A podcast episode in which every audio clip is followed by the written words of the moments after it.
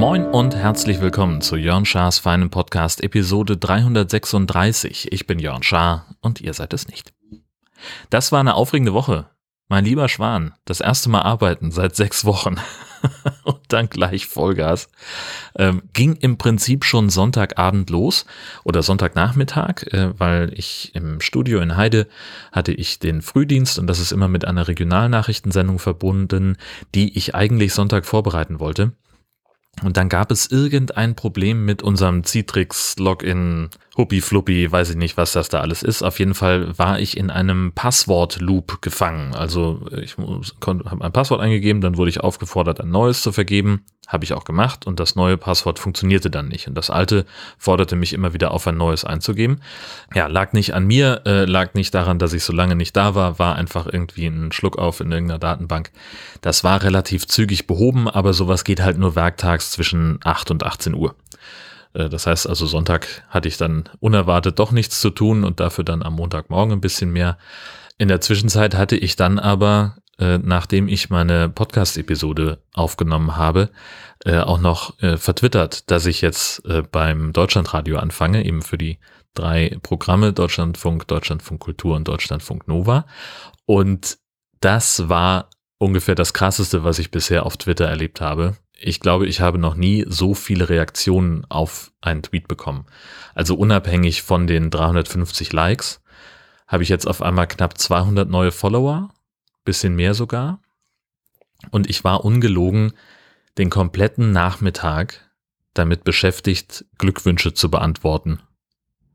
Ich dann so fängst halt irgendwie an, dann ne, schreibst das, dann kommt irgendwie kommt jemand, der sagt herzlichen Glückwunsch, schreibst du Danke, dann kommt der nächste, Danke, Danke, Danke und so ging das komplett den ganzen Tag. Das hörte nicht auf. Es war fantastisch. Vielen Dank für dieses äh, tolle Feedback auf den neuen Job auf allen Kanälen, äh, nicht nur bei Twitter, auch bei bei Telegram und bei Signal haben mich äh, andere äh, Reaktionen erreicht und äh, äh, wurde auch angerufen und so weiter und so fort. Also Twitter, also alle sind komplett durchgedreht. Und offenbar sind auch neue Podcast-Hörende dazugekommen, das sage ich schon mal. Schöne Grüße, äh, unter anderem nach Köln. Die Arbeitswoche war tatsächlich eine Mischung aus ganz vielem, weil ich sowohl für den NDR gearbeitet habe, als auch schon für den Länderreport auf Deutschland von Kultur einen Beitrag machen sollte. Und zwar zum Thema Krabbenlogistik. Also wie kommt die Krabbe vom Kutter aufs Brötchen, beziehungsweise im Supermarkt in die Verpackung in der Kühltheke. Das war spannend, weil ich das alles so ähm, gemeinsam unter einen Hut bringen musste. Ich kannte noch einen Krabbenfischer, den hatte ich noch im, im, im Handy von irgendeiner anderen Geschichte. Den habe ich angerufen, der hat auch gleich zugesagt, das war gar kein Problem. Konnte ich mich mit ihm treffen. Herausforderung Nummer eins, überhaupt erstmal auf den Kutter kommen. Es war nämlich Niedrigwasser. Also bin ich dann an einer Leiter, äh, an der Spundwand runtergeklettert, die war da irgendwie eingelassen, von da dann auf die Bordwand und unter so einer Kette durch und über eine weitere Leiter, die mit so einem Tüdelband einfach nur an der Reling festgebunden war, auf Deck. Also ja, ganz blöd habe ich mich offensichtlich nicht angestellt. Ich habe mich nicht verletzt oder ich bin auch nicht reingefallen. Also insofern war das wohl alles gut. Und dann saßen wir zu dritt ungefähr eine Stunde im Deckshaus und haben uns wirklich sehr, sehr gut unterhalten, auch abseits der Aufnahme. Das war, war einfach total nett und angenehm. Mochte ich wahnsinnig gerne. Haben wir halt äh, das Interview geführt äh, wo ich mir einfach viel aus dem Alltag von so einem Kutterkapitän habe erzählen lassen und wie das alles funktioniert, was die Arbeiten sind, was auch die Probleme sind, mit denen die zu tun haben.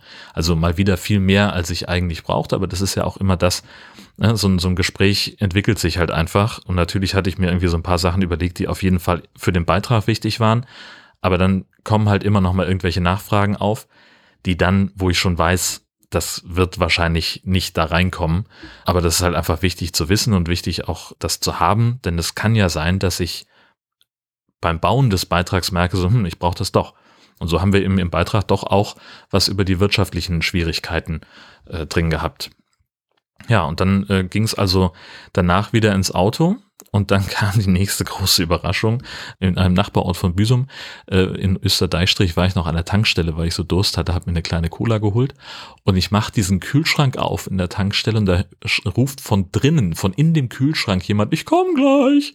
Und da war die halt, das sind, sind ja so begehbare Kühlräume von hinten, kann man die Regale neu befüllen. Und da war die Mitarbeiterin der Tankstelle halt gerade dran, das zu machen. Und ich habe mich so erschrocken, um Himmels Willen. Furchtbar. Genau. So, und dann war ich natürlich ähm, nicht nur, ich habe nicht nur mit Fischern gesprochen, sondern an einem anderen Tag dann auch noch mit jemandem, der eine sogenannte Siebstelle betreibt. Das ist also eine Firma, die äh, die Logistik übernimmt. Ähm, die Fischer löschen ihre Ladung am Hafen und äh, geben dann die Krabben in Kisten verpackt bei diesen Siebstellen ab. Davon gibt's vier in Büsum und äh, dann werden die äh, nach Größe sortiert und äh, nach Holland und dann weiter nach Marokko verschifft. Aber wie das alles ganz genau funktioniert, das könnt ihr euch bei Deutschlandfunk Kultur anhören und zwar im Länderreport. Äh, da gibt's auch einen Podcast, einen Podcast-Feed, in dem alle Beiträge verlinkt sind. Ich linke in den Show Notes auf äh, sowohl den Beitrag als auch auf meine Kuration Gastauftritte bei FÜD, wo ich immer mal wieder, und das wird jetzt beim Deutschlandradio nicht mit jedem einzelnen Beitrag machen, den ich da produziere, aber so für die ersten paar, denke ich, kann ich das mal machen. Ich verlinke euch auch nochmal die Pressemitteilung zu meinem neuen Job, denn es gibt eine Pressemitteilung, die bundesweit verschickt wurde. Auch da habe ich nochmal äh, eine Menge Feedback drauf bekommen. Irgendwie, weiß ich nicht, aus ganz Deutschland haben mir so sieben bis acht Leute diese Pressemitteilung weitergeleitet. So hast du das schon gesehen. Finde ich ganz lieb, so dass, dass die Leute das machen, aber natürlich habe ich die schon gesehen und natürlich wusste ich, dass es diese Pressemitteilung geben würde. Das war also, naja. Nee, war schön. Mochte ich. Mochte ich gerne.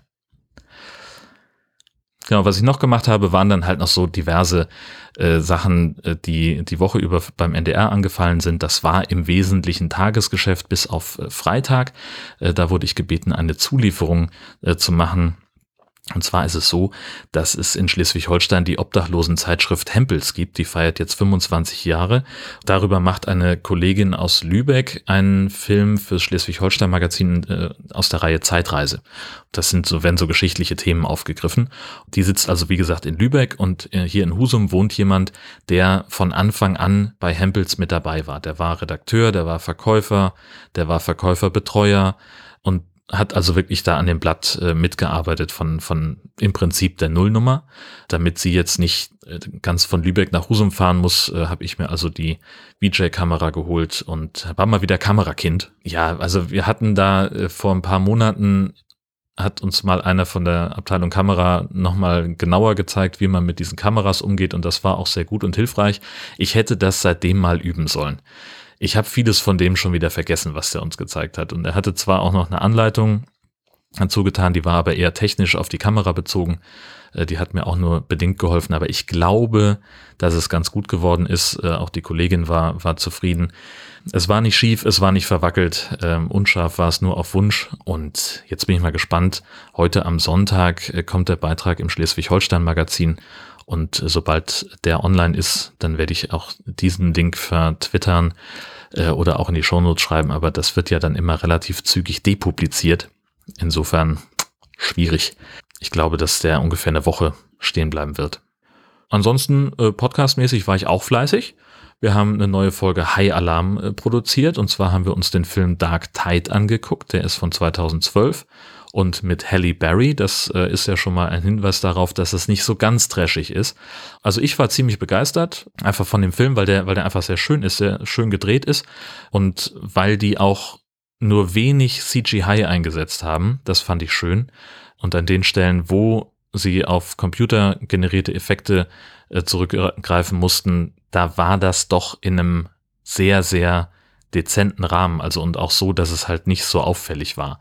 Ähm, und es gibt halt Interaktionen zwischen Mensch und Hai, wo definitiv ein echtes Tier im Spiel ist und wo auch wirklich, das fand ich total schön, ganz, ziemlich am Anfang des Films, äh, wo auch echte Begeisterung zu sehen ist bei den Leuten.